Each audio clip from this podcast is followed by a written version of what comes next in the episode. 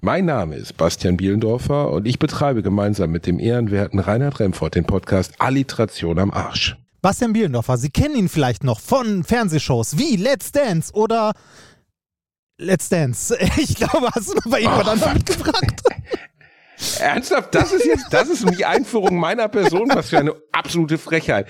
Dann stelle ich jetzt Reinhard Remfort vor. Also bitte, erstens Dr. Reinhard Remfort und mhm. zweitens mich kennen die Leute vielleicht von äh, Qualitätspodcasts wie ähm, Das Ziel ist im Weg mit dem guten Loffi, der auch mit Mickey zusammen hier auf der Bühne steht. Du stellst dich jetzt über einen anderen Podcast vor, Reinhard? Das ist eine Katastrophe. So kann man das überhaupt nicht machen.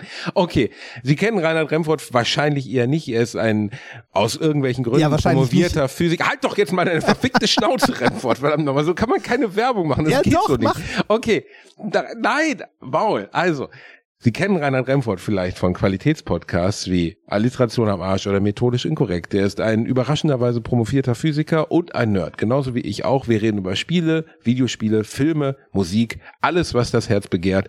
Es ist nicht gerade anspruchsvoll. Am Anfang wird immer ein Pornodialog eingespielt und es macht viel, viel Freude. Wir wünschen den geneigten Hörern, die jetzt zu uns rüberkommen und sagen, ich möchte gerne diese beiden sexy jungen Männer mit den guten Tattoos kennenlernen, viel Spaß bei Alliteration am Arsch. Fünf Sterne gerne wieder. Muss man nicht hören.